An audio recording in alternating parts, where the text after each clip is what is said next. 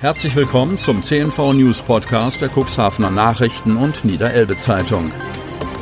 In einer täglichen Zusammenfassung erhalten Sie von Montag bis Samstag die wichtigsten Nachrichten in einem kompakten Format von sechs bis acht Minuten Länge.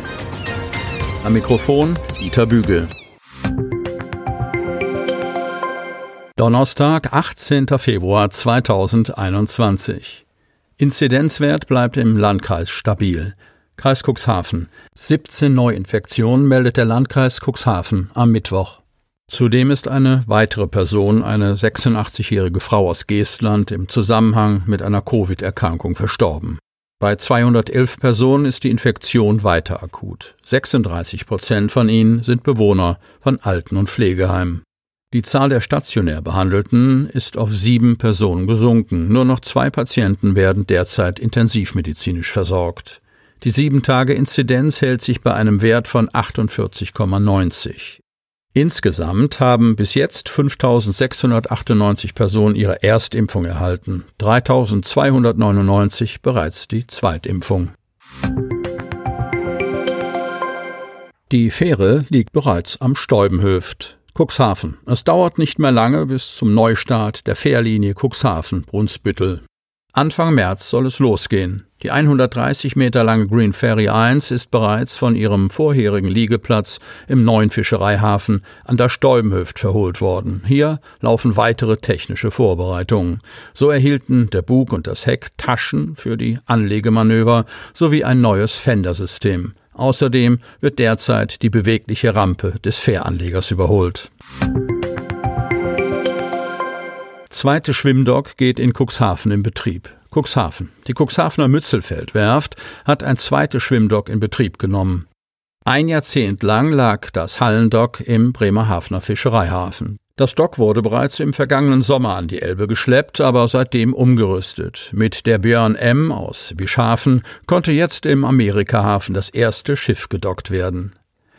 Die Mützelfeldwerft sei schon allein durch ihre Lage an der Elbmündung ein idealer Standort, sagt Thorsten Rönner, Geschäftsführer der Bredo Dry Docks, mit denen der Cuxhavener Betrieb seit 2018 verschmolzen ist.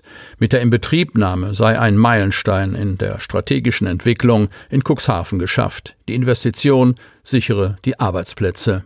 Das Hallendock ergänzt die Kapazitäten, sagt Geschäftsführer Dirk Harms. In Cuxhaven und an der Elbe hoch bis Hamburg gibt es viele kleinere Fahrzeuge, sagt er. Mit einer Tragfähigkeit von 1000 Tonnen sei das neue Dock ideal. Wir blockieren das größere 7000 Tonnen tragende Schwimmdock nicht mehr, so Harms.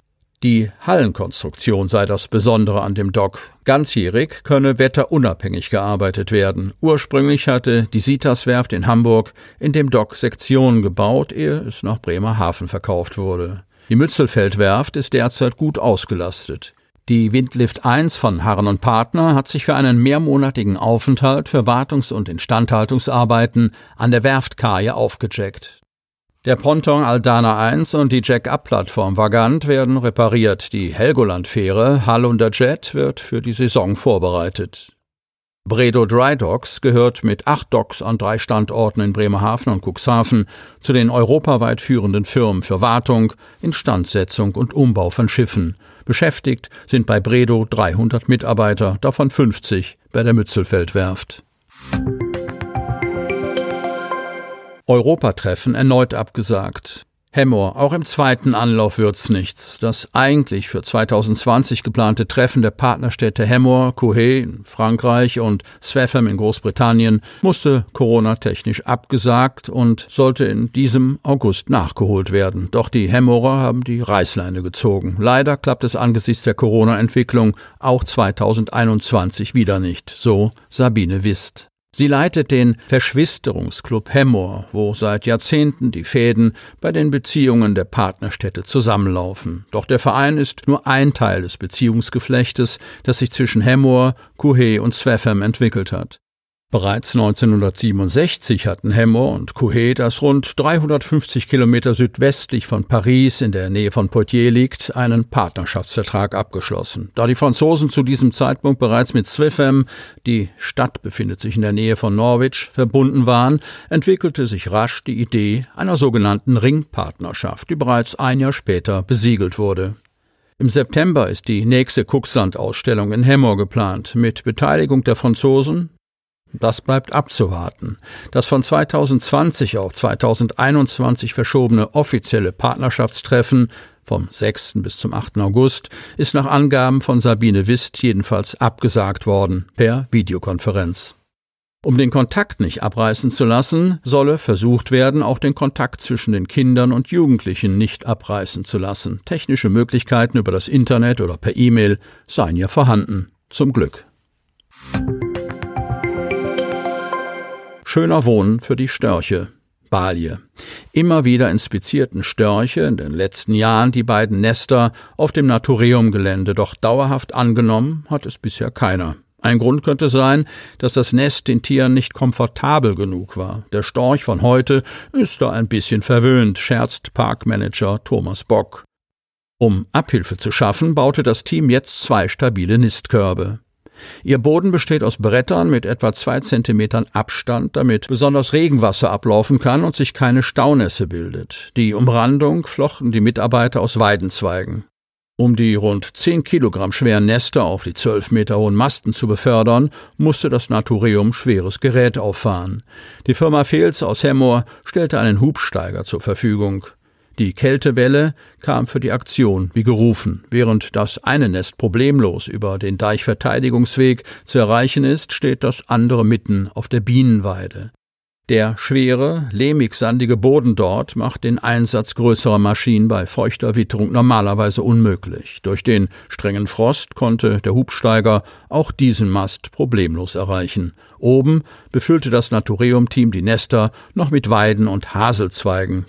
Dann folgte eine Schicht aus Erlenreisig und Hackschnitzeln. Seit Mitte der 1980er Jahre erholt sich die Population der Weißstörche wieder. Auch im Landkreis Stade nimmt der Brutbestand seit Anfang 2000 wieder zu und hat mit 55 Brutpaaren im Jahr 2020 seinen vorläufigen Höchststand erreicht.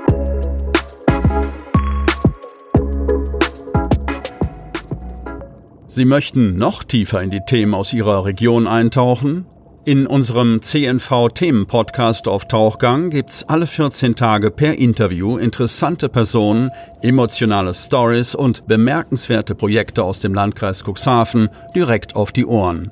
Damit Sie ab sofort keine Podcast-Folge mehr verpassen, benötigen Sie lediglich einen sogenannten Podcatcher. Auf den meisten Smartphones ist dieser bereits vorhanden. Falls nicht, dann suchen Sie ganz einfach in Ihrem App Store nach einem kostenlosen Podcatcher wie zum Beispiel Spotify, Apple Podcast oder AntennaPod. Selbstverständlich können Sie unsere Podcast-Folgen auch direkt über unsere Website unter cnv-medien.de slash podcast anhören.